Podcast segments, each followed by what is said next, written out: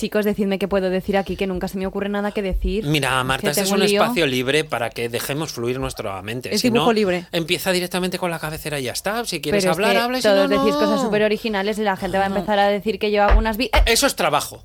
Eso es trabajo. Pero Te lo ya- trabajas. Bernie, ya está ¿eres bien. tú? Vale, bueno. Eh, la canción, chicos.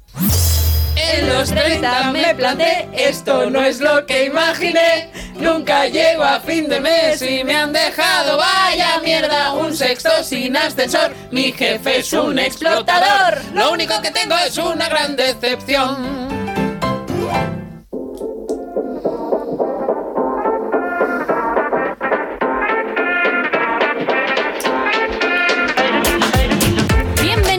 Nuevo capítulo de La Gran Decepción y esta semana además traemos un tema que lo he escogido yo y que a mí en especial me encanta y es que toca hablar de mis mejores amigos, los libros. Bueno, antes voy a ir con mis invitados Porque no hablan. que Mm, son mejores y que son amigos también. Si fuese un libro ya sería un bestseller infalible, cotizado y valorado por todos y que sirve hasta para calzar mesas Diana de Lucas. Ay, me encanta. Y también le tenemos a él, por supuesto, raro, valioso. Él sería un incunable. Bernie Barrachina. Bien. También es porque es más viejo que un bosque. ¡Hola! Como un incunable y esto, claro, a ver, eres el más viejo del grupo. Es que te da una de cal y una de arena, porque yo soy como un bestseller, pero también valgo para calzar mesas. Y tú eres, eres- Yo soy muy viejo, Sí. como si fuera yo ahora mismo el Quijote. Una de cal y otra de arena, ya lo decía nuestra amiga Merche.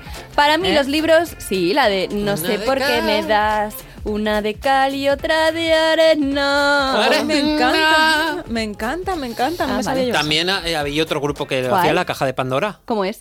Eh, una de cal y otra de arena. Me sale igual. No, no me sale. ¿Qué es eso? Ahora no me sale. Bueno, vale, pues me entonces encanta, no. Me encanta porque me he recordado esto- estos días, como estos días que voy al gimnasio por la mañana voy escuchando a Marta en melodía. Me parece y me ha encantado, me ha encantado cuando hace esto de Florita de la canción, que se pone a cantar canciones de Mecano y canta una con la música de otra. Pero es O sea, que no lo hace nada bien. Es que hago trampas, hago trampas. Pero No, bueno, no estamos mal. hablando de esos trabajos, estamos hablando de los libros. Para mí son mis mejores amigos. Y voy a empezar aquí mm, sentando cátedra, ¿vale? Lo tengo que decir así. Por favor. No sabéis la rabia que me da la gente que no lee, porque para mí la gente que no lee no es porque no le guste, sino porque no ha encontrado todavía el libro indicado. Total. Y es que igual que hay una horna para cada zapato y una maquinilla para cada Pepe, también creo que hay un libro para cada persona. Esto es así y también yo creo, ahora vamos a ver qué opinan aquí mis compañeros, que esto depende mucho de si lo has mamado o no en casa. Porque en la mía siempre venía el señor del círculo de lectores, que también podía ser un pederasta, pero ahí estaba el hombre puntual todas las semanas. Alto ahí. Mi padre era del círculo de lectores y yo iba con él a repartir libros. No me lo puedo creer. Hombre. Madre mía, Bernie, él iba a cobrar la, iba a cobrar la, la, la- mensualidad. Bernie Era el círculo de lectores. El florido pensil, es que es buenísimo. Es me que por, de encanta. cada tema que habléis yo he trabajado de Es que eso. claro, llevas trabajando, eh, te cortaron el cordón umbilical Y le pusieron a trabajar. y le pusieron a trabajar. Le pusieron el macho. uniforme. Pones mis hojas de la vida laboral en fila y llega la luna. Ay, pero me encanta esto y cómo era. Pues mira, pues muy guay porque... ¿Ilegal? Era ilegal. También. Pero muy no, guay. no era ilegal. Mi padre iba con una furgoneta, tenía la furgoneta llena de cajas con libros, entonces iba haciendo el reparto. Yo le acompañaba, yo no trabajaba, yo la acompañaba en la furgoneta. Entonces íbamos a repartir a María Eugenia de allí, de la calle Doctor Trueta, tal. Bueno, entonces íbamos hasta allí, Ay, fastidia. rellenaba el catálogo, le daba los libros, no sé Me cuántos. encanta. Y algunos sí, me quedaba, lo leía y luego lo devolvía allí para que lo. para Pero que ¿y lo te repartiera. utilizaba como arma de venta? No, no, Ay, no, que le tengo que dar de comer al niño, que No, se me te Le ponía un poco, cogía un poquito del motor del De coche y le ponía en la cara. Era ya adolescente largo, ya no era tan pequeño. Ya era tu sexto trabajo, claro. Exactamente. Ya tenía ya la edad de jubilación. Yo también luego en mi casa lo que, lo que me encantaba es que teníamos toda una pared eh, llena de libros. Para mí el éxito es eh, tener yo por fin una casa y que tenga una librería como la de la Bella y la Bestia, con escalera y todo, Yo ¿sabes? tengo en Pinterest como las cosas de mi casa de mis sueños y una es un rincón con un ventanal gigante y lleno de estanterías de libros para tumbarme y a leer. Oh, qué bonito. Y cuantísimo polvo. Exacto, sí. Bueno, es verdad que esto tenía un poco un contrapunto y como en mi casa había tantos libros, eh, lo importante en mi casa era que leyéramos, ¿vale? Y yo además creo que es que no he llorado, reído y disfrutado más tanto con un libro en mis manos que haciendo cualquier otra cosa. Tú tienes una vida muy aburrida, Marta. no, te perdona, tenemos que Bernie, sacar. perdona.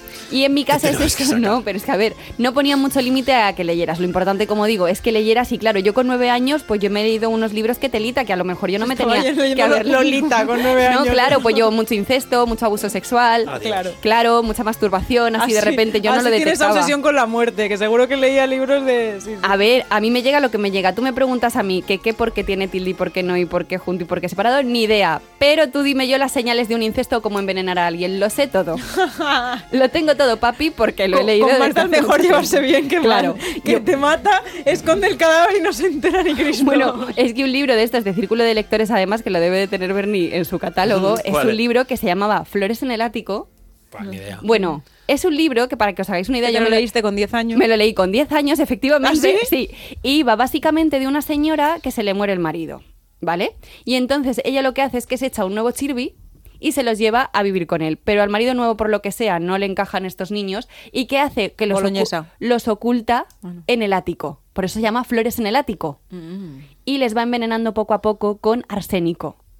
Y los hermanos, de tanto tiempo estar en el ático, se enrollan entre ellos. Uh, De verdad, o sea, yo no sé. Yo estoy con 10 años, yo decía, mamá, cuando un hermanito? bastante bien estás, claro, claro que claro. Claro, se lo pasaban fenomenal. Yo os quiero preguntar cuál es el primer libro, igual que a mí me marcó Flores en el ático. ¿Cuál es el primer libro que vosotros recordáis? El que os viene a la cabeza. Yo lo tengo clarísimo. Para mí el libro con el que me enganché a leer, porque es verdad Espera que... un momento. A mí esto de una persona puede ser un antes y un después. ¿eh, Sí, Diana? lo sé, lo sé, Vale, lo sé. Y no estoy, o venga. sea, bueno, eh, no, estamos... estoy orgullosa, pero mm, bueno. No estamos pa' tonterías, Es verdad que en mi casa mi padre leía muchísimo, pero, pero cada uno de los hermanos, a unos nos ha dado por leer y a otros no. O sea, que puede ser un indicativo o no. Pero con el que yo empecé... O sea, yo empe- leía porque, porque era como una cosa que había que hacer. Sí, sí, O sea, como que no había opción. En mi casa no había opción de no leer. Pero cuando yo empecé a leer por gusto propio y porque me apetecía tal, fue después de leer La sombra del viento. Ese fue un libro que llegó a Mm. mis manos y me lo acabé leyendo un día que además no sé por qué había muchísima gente en mi casa, había gente durmiendo en el salón, en todas partes y como todo estaba ocupado, Era un ¿Qué me lo acabé ahí? leyendo en la taza del váter a las 4 de la mañana. Sí, tío. Sí, Bueno. porque era, era el único sitio que había libre. Pero no veis que tenéis problemas en casa para encerraros en la lectura. No veis que hay problemas. La sombra del viento es un libro que me enganchó muchísimo y me, y me gustó. Luego tuve un problema y es que el segundo de La sombra del viento, que se llama El juego del ángel, me lo compré. Y entonces me costó mucho empezar a, a, a leérmelo, mucho digo, años, que ya había pasado la garantía. Y cuando me lo leí llegué a la página 90 y de repente volví a la página 30. Entonces tengo como de la 30, tengo 60 páginas, porque luego ya cuando pasabas otra vez ibas ya a la, a la 100, ¿sabes? A la 90. Era como escoge tu propia aventura, versión. Entonces, el, el segundo de la sombra del viento, pues hay 60 páginas que no sé lo que pasa, me lo seguí leyendo, ¿eh? Me lo terminé, pero con 60 páginas que tengo hay un gap que no, no oyen. Bueno, luego te diré lo que pienso de Carlos Ruiz Zafón. Di tú, Uy, Bernie. Que ha escrito un libro. Es, es- es- eh, Carlos No, Ruiz Zafón es el, es, el, es el Pau Donés de los libros. Eh, a ver, es que yo de, ju- de joven, de niño, leía mucho. Leía mm, colecciones típicas de estas de los cinco. Ay, sí. De Enid Blyton y, me- y me divertía mucho ese tipo de... Manolito Gafotas. Yo ese no lo he leído. ¡Ay, qué divertidos! Pero claro, es que era eh, me, me gustaba, me pasaba los veranos leyendo y leyendo y leyendo. Eh, No me puedo creer que hayas nombrado a Enid Blyton efectivamente, claro, es porque que me, me leía toda la colección. yo me leía El Árbol Mágico, Serie Secreto, El Club de los Cinco, El Club de los Siete. Es verdad que con los títulos de Edin, o como te Bueno, Enid no porque variaba eran mucho. para los chavales. Era para la chavalada, Perdona, es efectivamente. que yo me leo los libros y nunca me acuerdo del título del libro que me estoy leyendo. ¿Eso nos pasa? Sí, Sí. me pasa mucho porque Ah. la portada no, no te fijas tú por Sí. lo que Pues qué sea. barda, pues que lo llame como quiera. Sí, Yo sí, sí. tenía a lo mejor siete años y en todas las radios si sonaba algo era esto, ya por un poco ambientar. ¿Esto sonaba en la radio? Esto es ASMR. Esto es un perro comiendo. Los bonbon chip, hasta que van viniendo, ya os lo digo yo. Y yo mientras tenía los bonbon chip de fondo, lo que hacía era leerme mi buen libro de los cinco. Ah, pero leías y escuchabas música a la vez. Hombre, Ah, Ah, yo, eso Yo eso no puedo. Yo tampoco. Mucha fruta fresca, tómala y disfruta como te parezca. Chúpate esa, que tú no te la sabes, viejo. Yo esta no me la sé. Uh, no lo había Parece un. ¿eh? anuncio de Zumosol.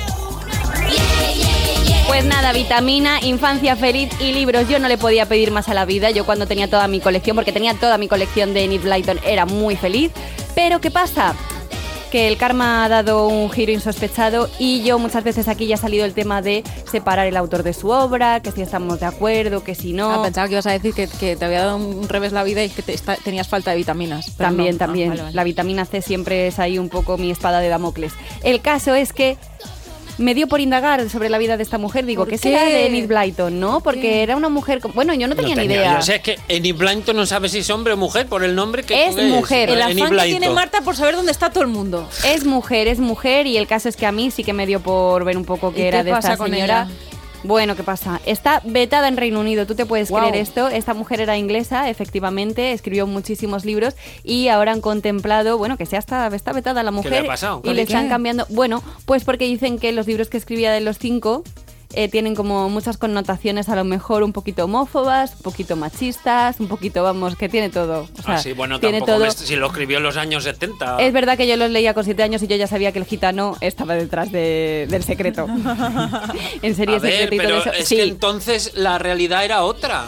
Era otra la realidad, pero a lo mejor, hija, hay que cambiar un poco las composiciones. Que, que a ver, que yo con Enid voy al fin del mundo y donde haga falta, ¿eh? O sea, en este caso no estoy de acuerdo. ¿Estáis de acuerdo ahora con esta tendencia de cambiar los libros? No ha pasado solo con Enid Blyton, ¿eh? También ha pasado con Sí. el escritor de Charlie la fábrica de chocolate y demás, con Yo- Roald ¿cómo vamos a estar de Yo acuerdo? no estoy de acuerdo en absoluto. No, no, yo creo que aquí no nos vas a encontrar a la contra porque no tiene No. ningún sentido. Es muchísimo más eh, instructivo para los chavales, educativo, que les enseñes el contexto. Esto se ha escrito Exacto. en un contexto en el cual pasaba esto, pasaba lo otro. Ahora ha cambiado la sociedad, ahora vemos las cosas diferentes. Antes esto estaba bien, ahora está mal. Hombre, mm, es que si no cambiaríamos. eh, ¿La Biblia no va a cambiar entonces? No, ¿Eh? él está ahí. La Biblia, el Quijote, las Esa no es la que nos ha llegado. También es verdad que cuentan que eh, ella no habría escrito todos los libros que, que decía, o sea, que al final tenía ahí una producción un poco engañosa, porque es que esta mujer escribía una barbaridad. O sea, ella dice que se sentaba en su máquina y que escribía 10.000 palabras al día al menos. Es lo que ella mía. hacía. Y luego también la tachan de ser mala madre. Y cuando digo esto, digo que la tachan porque una de sus hijas, tuvo dos, escribió un libro en el que la puso a caer de un burro. Guau. Sí, dijo que mucho niño, mucho sería secreto, pero que ella no le hacía ni puto caso.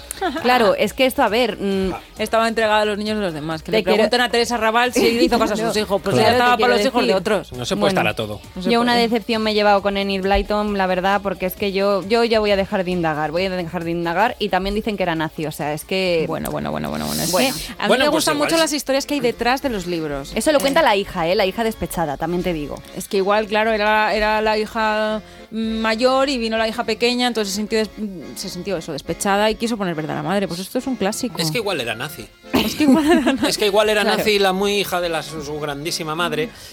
Y, y hacía unas obras de puta madre también. Pues también. Igual te- unos libros cojonudos. El señor y- Caraluna. Y Esto lo hemos hablado, a lo mejor, fascista claro. increíble. Esto lo hemos hablado muchas veces con la música también. Claro. Sí, pero que- yo con la música pues no terminaba de entenderlo, pero claro, si me tocas a los libritos que son pues lo que yo tengo en mi corazón, No, y sobre todo libros infantiles que tra- supuestamente transmiten valores para que los niños aprendan valores sociales. Hombre, pues ya entiendo que tienen que estar bien mirados, pero para eso están los padres, para decirle este libro te lo lees, este libro no te lo lees. Ah, A mi- amigo. a mi entender. ¿Sabéis la historia de la- del guardián entre el centeno?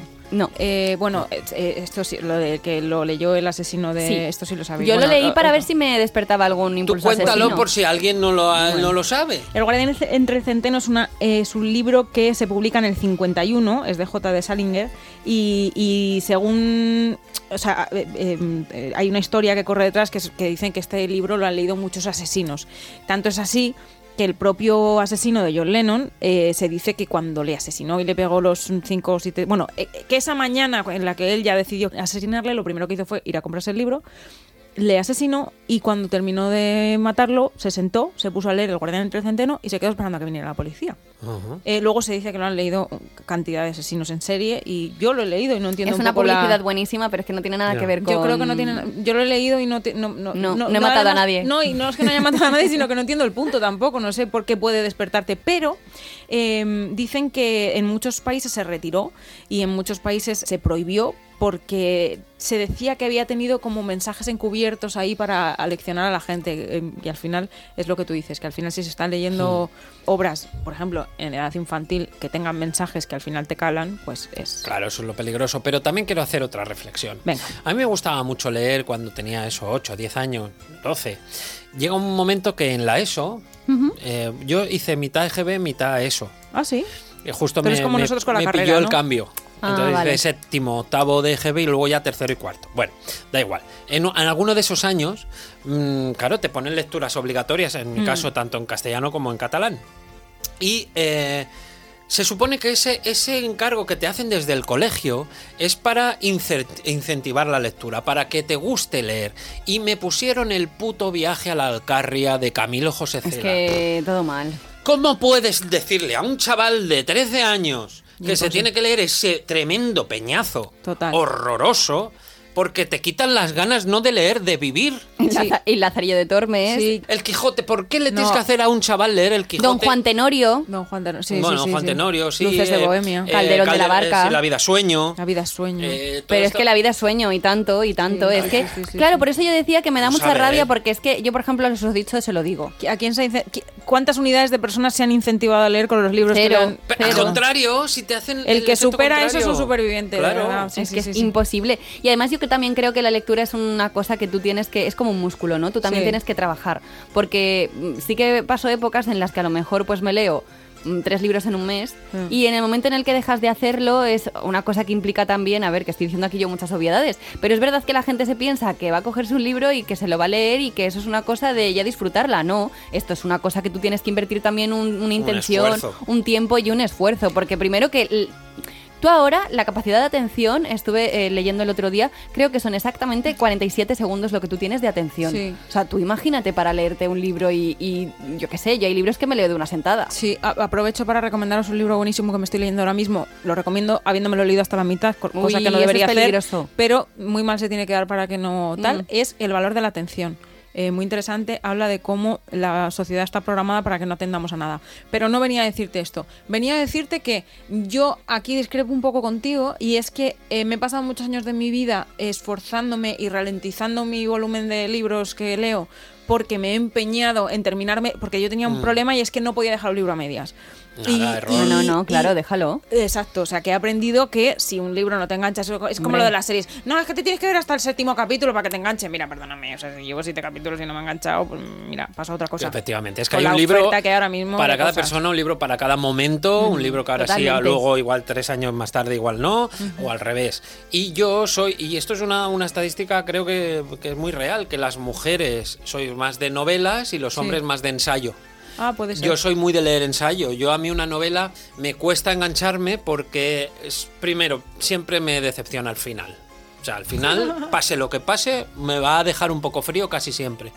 Y entonces tengo menos alicientes para llegar al final porque sé que va a venir un giro ahí, una historia que, Que no, no me va a gustar. gustar. A ver, con excepciones, siempre hay Sí. alguna que me ha gustado.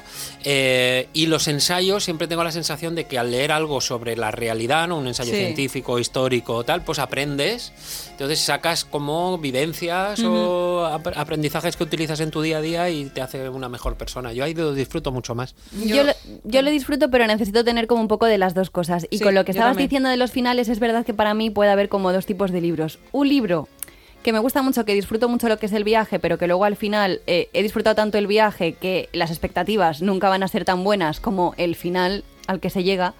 Que eso pasa, pero bueno, dices, bueno, lo he disfrutado. Luego para mí está otro caso que es el que llevo peor, que es odiar a la protagonista o el protagonista en cuestión. Ay, porque sí. claro, te lo tienes que comer en todos los capítulos. Eso Y hay veces que dices, joder, es que me está encantando la historia, me está encantando el resto de, de secundarios que aparece, pero es que el que han colocado de protagonista es que no me lo fumo ni para atrás. Entonces también dices, ¿qué está pasando? Y sí que eh, he hecho un ejercicio un poco, porque yo ya os lo anticipaba un poco, he sido de hacer lectura muy basura, lectura muy como de película de, de domingo por la tarde, que te pones ahí, Pero ¿quién dice lo que es basura? yo lo digo, porque al final eran libros que no me estaban aportando nada. ¿Y qué? Claro, pero es, es, que, te- o sea, es que parece que porque es leer un libro y no es ver, o sea, sí te puedes comer una peli de mierda, pero no puedes leer tu libro de mierda. Esto, esto, me, me- esto me molesta. Ya, pero yo sí que he intentado ir un poco más allá porque es verdad que digo, oye, pues ya que tengo este don yo de la lectura que me gusta tanto leer, voy a aprovecharlo también para aprender un poco porque yo Sí. creo que lo importante también es tener curiosidad. Que aunque luego no me vaya a acordar yo de nada, digo, pues por lo menos lo voy leyendo y va más allá de una simple historia en la que pasa algo. ¿Vale? Que sean cosas hechos fehacientes. Entonces a mí eso me aporta mucho. Y lo que estaba diciendo con esto es que sí que he descubierto ahora un tipo de género que me gusta mucho más y que son historias que tú me pides que te las cuente y el simple argumento te va a decepcionar, porque tampoco es una cosa muy loca como las que me podrían gustar antes de un señor secuestra a otro y tiene 24 horas para liberarlo y hay cinco asesinatos simultáneos. Vale, eso antes te lo habría comprado. Ahora he descubierto que me llenan muchísimo los libros que estén tan bien escritos y que vayan tan sobrados en ese sentido que puedan no contar absolutamente Sí. nada, pero a la vez contar tantísimo. Es que es otro placer. Ahora disfruto muchísimo de Yo ese tengo tipo de una, libros. tenía una amiga, tenía, porque sí, tengo- tenía una amiga que no, pues, que- no con lo que os voy a contar es normal que no sea mi amiga ya. Que lo que hacía era que cogía los libros y se leía al final. Y luego ya disfrutaba del libro. Pero es que eso es imposible. No, era un poco. Ella, su argumento era, eh, para, en la línea de lo que estás diciendo, que ella quería disfrutar del viaje, de lo bien escritos que estaban los libros, porque en no conocer el final le generaba una ansiedad que no le permitía Pero a disfrutar del ver, libro. pero a ver, no, no me extraña que no seáis amigas. Efectivamente, te lo acabo de decir. Porque ibas a- en cuanto te lo dijera, ibas a entender Claro, porque no- ¿cómo porque vas a era- disfrutar Era una de puta eso? ansiosa para todo en la vida. Bueno, en ese sentido os quería recomendar un libro que he disfrutado muchísimo leyendo y que a lo mejor hace unos años para nada pues me habría gustado y no habría formado parte de mis favoritos, que es Los vencejos de Aramburu.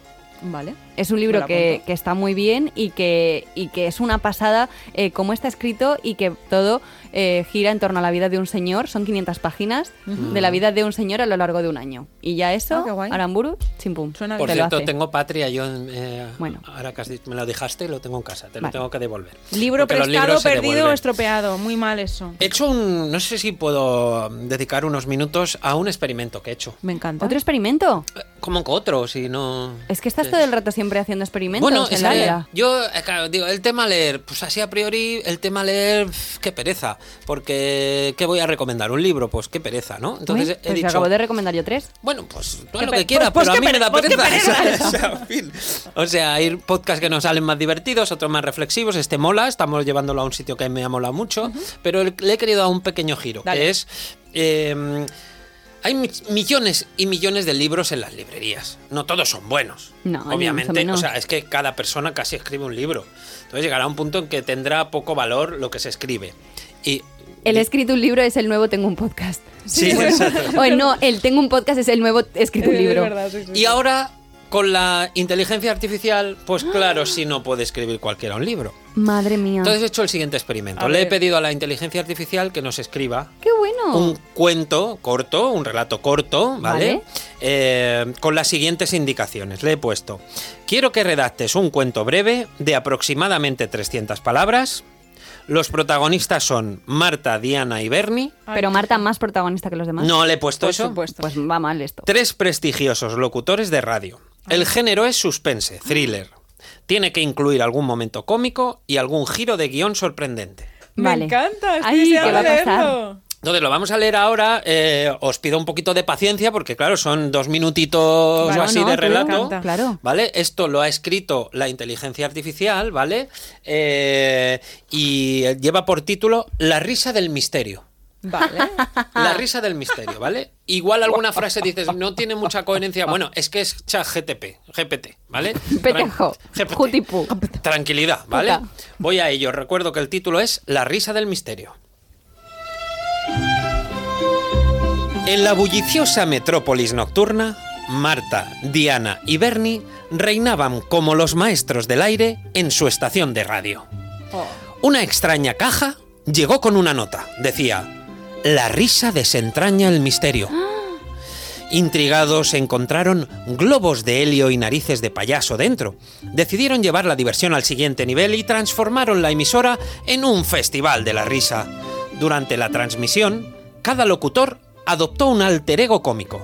Marta, la bufona del micrófono, contaba chistes con efectos sonoros estrafalarios. Diana, la malabarista del dial, hacía trucos de ventriloquía con un muñeco travieso. A ver, di algo de ventríloco. Mientras tanto, Bernie, el mago del sonido, creaba ilusiones auditivas que desconcertaban y divertían. En medio de las carcajadas, la misteriosa interferencia regresó, pero esta vez con risitas juguetonas. Decía, la risa es un espejo que refleja la verdad, pero a veces la verdad es más extraña que la ficción. Decididos a mantener el tono festivo, los locutores siguieron bromeando. En un momento cómico, Bernie intentó un truco de sonido que salió mal, haciendo que todos quedaran sumidos en un es- inesperado silencio. Oh, Pero de repente, un estruendoso ¡Sorpresa! ¡Sorpresa! resonó en el estudio. Un payaso real, miembro del personal de limpieza disfrazado, emergió de un armario. Hola, soy un ¡Qué payaso. miedo! Todos ¡Qué estallaron en risas, incluyendo los locutores. El payaso improvisó chistes, uniéndose a la diversión radiofónica. La interferencia, por alguna razón, comenzó a reproducir risas grabadas que coincidían perfectamente con la comedia en el estudio. Al final de la transmisión, entre risas contagiosas, lo- los locutores se dieron cuenta de que la verdadera sorpresa ¡Oh, qué sorpresa! era la alegría compartida. Ah. La interferencia, revelaron después, fue una broma planificada por un ingeniero de sonido que quería sumarse al caos divertido. La lección quedó clara. La risa no solo desentraña misterios, sino que también une a las personas en medio del caos. Mientras los locutores se despedían, las risas continuaron resonando en la noche de Metrópolis Nocturna, donde la comedia y el misterio bailaban juntos bajo la luna. ¿Cómo es la inteligencia artificial que ha tenido hasta en cuenta nuestro técnico? Pero como es de, pero como también te digo, como es de mala.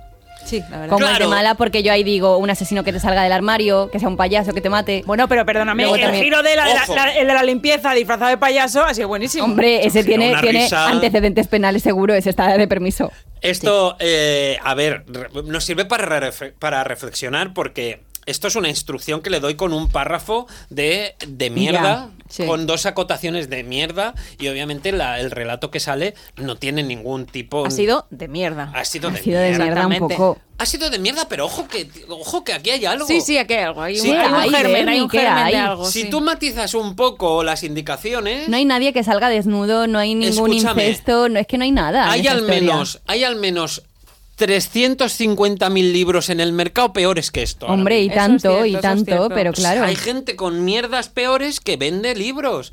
Eh, bueno, pues, eh, pues ya está. Pues esto, la- mi reflexión era, Pues la- sí. nos pueden quitar el trabajo yo que me considero guionista. No, Bernie, no. O sea, Pues- tú lo que puedes aportar aquí es maravilloso y además lo has leído divinamente, que nos ha encantado. También lo estaba leyendo. Bernie y he pensado yo una cosa, porque ¿Qué? muchos oyentes lo estarán ahora escuchando y claro, ¿los audiolibros es leer? Es que hay gente que dice que sí. Es buena esa. No, no, no, no es No es leer, leer. no es leer. Bueno, hay gente Pero que dice, me he, libro". leído, me he leído el libro de no sé qué. Y luego de repente ahondamos más en la conversación y me dice, sí, porque en el audiolibro tal y digo, che, A ver, si digo yo que me he leído un libro y me he visto la película. ¿qué dices, Bernie? Hombre, claro, nos ha jodido. No, me, mira. me he leído el libro de no sé qué y me he visto la peli. Eso no, Ay. no Claro, podemos seguir. Pero obviamente viéndonos. no está bien. no. ¿Puedo, puedo ir soltando algunas perlitas de algunas cosas que voy trayendo así. Eh, hablando de películas y libros, ¿habéis visto la película de Carol? No, Vale, pues. no sé ni ¿Es cuál una es. de, de algo de nazis? Cosas No, es una, es, es una eh, eh, que habla de dos chicas que se enamoran Ah, pues no. en, en- en años muy antiguos. Esta es un- un- una película que viene de un libro de Patricia Highsmith. Ah, claro. Mm, Bueno, yo mientras más-. Patricia no es la misma que tiene que... que, que... Estrés, bueno, el talento ¿qué de Mr. Ripley. Y bueno, pues vale, No lo pues sé. y- Bueno, el caso, mientras Marta busca esto, que lo va a buscar, eh, os voy a contar que est- esta es una novela preciosa que habla de una historia de amor entre dos mujeres en una época en la que esto no era tan normal, evidentemente. Y, en la, y, y además es la primera novela eh, que habla de una historia de amor entre dos mujeres y que acaba bien, porque normalmente eh, eh, antes las novelas en las que se hablaba de este tipo de relaciones pues solía ser un personaje secundario o siempre solía tener como un trasfondo raro, ¿no? Así como curiosidad, es una novela preciosa. Y me contaba eh, mi amiga Carmen, que es una persona extraordinaria, que me la recomendó porque es una de sus, de sus novelas favoritas, que, que esta historia eh, Patricia Highsmith la escribe, primero la, publica evidentemente con un seudónimo, eh, luego más adelante eh, se publica, se reedita con su nombre. La escribió en una noche. Es que es muy crack esta tía. La He, confirmado, ¿eh? es la del Es talento la- de Mr. sí. Ripley, que la tenéis que conocer, Bernie, si tú no por los libros, por las Por la películas. peli, pero no claro, sé que tienen escrito, una... sí, La- claro. la- la- el libro habla sobre una historia de amor en la que, eh, que empieza con una parte un poco autobiográfica eh, y esto es, eh, pues eso, autobiográfico, es real. Ella eh, se mete a trabajar en unos grandes almacenes, ella estaba prometida en su vida real con un hombre. Qué fuerte lo que vas a contar, lo quiero leer. Y entra a trabajar en unos grandes almacenes para pagarse una terapia de conversión. Es decir, para ir a un terapeuta que le quite el lesbianismo. Pero si se iba a casar ya con un hombre, ¿no? Claro, pero no, pero se casó porque y ella se sentía atraída por mujeres. Mm. Entonces quería casarse con él y eh, para curarse de la atracción que ya sentía por mujeres, se, se mete a trabajar en estos, centros, en estos grandes almacenes para pagarse la terapia. Es muy fuerte. Entonces, en estos grandes almacenes se le cruza una mujer rubia, que es así como empieza el libro, eh, se queda prendadísima de ella. Qué eh, buena, está, es que me lo tengo que comprar. es guay, es guay. Se queda prendadísima de ella y entonces ese- esa noche cuando se va a casa se hace toda la... No, no hizo todo el manuscrito completo, se hizo toda la estructura de todo el libro en esa misma noche lo... Hijo Manolo, que no nos casamos. Y digo, Manolo, que no nos Pero casamos. fíjate qué importante es que en una historia, en un libro en una peli, pues lo resumas en dos frases y ya Marta está enganchada. Da igual cómo esté escrito, da igual cómo acaba, da igual todo. La, la que es buena soy yo. La que soy, la que soy buena soy yo. lo quiere leer Sí, Marta. sí, no, ese es, un- ese es un libro precioso que lo recomiendo muchísimo y, y- y tiene esta historia detrás que, que tiene su aquel. Eh, al final era una situación, jolín, yo es que a mí no dejan de sorprenderme eh, las situaciones en las que se coarta el amor por cualquier razón y, y es bonita. Y jolín, eh, fíjate cómo será el impulso de esta mujer que suelta todo aquello en una sola noche. Tenéis la peli para, para los que no... Berni, no, ¿no? lea, no, No, léete el libro. Pero no quiero, es que hay que esforzarse mucho. Es mejor ver Instagram por la noche que Sí, leer. luego tengo otras cosas curiosas, mira, O TikTok. o- os cuento algunas, luego me vais parando y contáis vuestras cositas de por medio, ¿vale? Eh, hay un libro, esto, eh, todas estas anécdotas las he sacado de mi amiga Carmen, que ya os he dicho que es maravillosa, y de mi amiga Becky, que también lee muchísimo y es la más mejor de todas, eh, que se llama Destinios del... No, destinos, destinos del alma, perdón, es que no... es que- es que-. Se es nota que- que se lo han leído tus amigas, no, no, que, no se, que no se ha leído ninguna, que está escrito en el siglo XIX por Arsène Hauses y quiero que sepáis que está encuadernado en piel humana. ¿Cómo? ¿Estás recomendando un libro No, de no estoy piel? recomendando que lo leáis, estoy diciendo una curiosidad, que está encuadernado en piel humana, se, se utilizó Pero de gente- la piel de un cadáver de un enfermo mental. Ah, pero era un cadáver ya, no pasa nada. Hombre, claro, nos ha jodido. Hombre, no vas yo a, pensaba- No vas a hacerlo empalmando padrastros de uno. Ya, pero te quiero decir, ya estaba muerto. Sí, ya, bueno, claro. Gracias- Mira, a mí sí me Dios. tenéis Y si no lo está luego. o sea, Gracias. A mí si me Adiós. tenéis que hacer algo, hacedme una encuadernación de un libro, eso me Ay, gustaría. Marta, en vez, de, en vez de que quemarte, que utilizamos tu piel para. También depende del un libro, sí, ¿Qué libro también. querrías que Y le ponéis eh, el matojo, vosotros ya os lo dejo a vuestra elección. ¿Qué un matojo? poco un matojo le ponéis también, porque hay libros así como que son como de pelito. Entonces, Pero con, el, con los pelos de dónde? Yo me he perdido en la lo conversación. que queráis, lo que tenga más en ese Quiere momento. que sea un libro acolchado. vale, pues muy bien. Luego, os recomiendo otro libro que este es muy divertido. Se llama. Espérate, es que, el- Es que los Diana, los libros que hayas traído, pues por lo menos apréndete el título. No, es que. ¿Qué ah, menos? léelo tú. Léelo tú.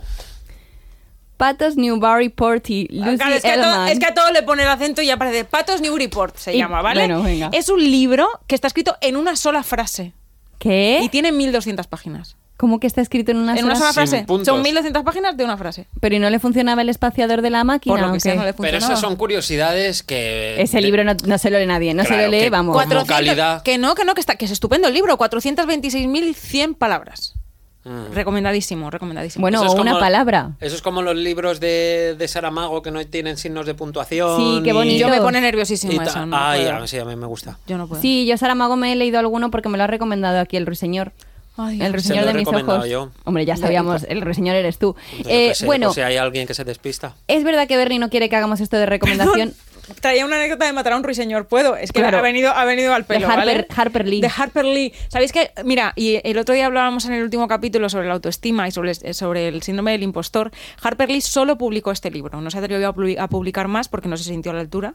Eh, y, y- y luego, eh, en su, o sea, de forma póstuma, eh, ve y pone un centinela, que es otro libro de ella, fue, fue publicado después y, y se publicó des- después de su fallecimiento porque ya no se veía capaz de soltar ningún manuscrito porque tuvo tanto éxito matar a un ruiseñor que pensó que no podría estar a la altura nunca más. Y porque ya no necesitaría más dinero. bueno, eso ya no lo sabemos. Claro, hombre. A mí. Harper Lee me lleva también a pensar en Truman Capote porque ellos en Sí. algún momento dado fueron amigos. Pues claro, Harper Lee estaba enfadadita con él. No me extraña. Estaba enfadadita con él porque ella le, le acompañó mucho en el proceso de la escritura de Sangre Fría, eh, eh, estuvo muy a su lado en todo el proceso, en los viajes, tal.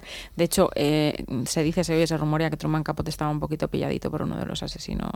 Sí, estaba un seguro poquito que era. sí. Y ella estaba muy enfadada con él porque eh, reconocía a mucha gente, sobre todo hombres, y nunca le reconoció a ella lo suficiente. O sea, Mm. Yo es que me sabe mal porque como no, no voy a recomendar los libros que yo leo, que son pues eh, como orquestar una, una comedia comedia, como ganar elecciones, eh, Sapiens. El, eh, A mí me el- gustan mucho esos el- libros. Estos libros Sí, sí. absurdos de aprende a hipnotizarte a ti mismo. A mí me encantan Eh, también esos libros. Yo leo los muchísimo. reyes, los reyes españoles del siglo XVII, pues, pues pues estos son los libros que yo leo. Entonces me Yo sí voy a hacer un emplazamiento, yo quien quiera, que me escriba a mi Instagram, Marta Critiquian, y yo le recomiendo el libro que ellos Ay, quieran. sí. Porque yo Oye, muy- ¿dónde está- estaba aquel, aquel Instagram que hicisteis de las Critibooks? Ves que mis hermanas no quisieron seguir en el camino a la fama. Estaba muy bien eso. Eso Pero ha está muy guay lo de mis hermanas, ¿sabes por qué habríamos triunfado? Que no quisieron que me escuchan todas mis hermanas y fueron tontas. Pues que Tontas. a cada una de mis hermanas eh, nos gusta Un tipo de libros. un Es tipo que a de mí me libro. encantaba ese- esa Entonces cuenta. está muy bien porque a unas les gusta más, pues, eh, por ejemplo, a mi hermana Celia le encantan todas las novelas de Laura Gallego, de, pues, como muy de, de fantasía, con mitología y demás. Luego a mi hermana Carmen, pues, le gusta más rollo ensayo, le gustan muchos temas de feminismo, mucha novela Ay, ¿Por qué clásica. no retomáis eso, Marta? Bueno, yo Estáis a no tiempo. puedo ya ir a más cosas, Diana. Yo Claro, ya ya estoy en un momento, Pero o sea, si ya está bien. Pero si lees igualmente y estás todo el día No te publicando en creas, eh, Instagram. no te creas, ya no leo ya más yo, ya no trabajos ya, no, ya. no le demos a Vale. Marta, a venga, ya está. De hecho, me voy a ir ya a mi casa, que me quiero tomar un yao yao y abrirme una lata de atún. Así que hasta aquí hemos llegado. Adiós.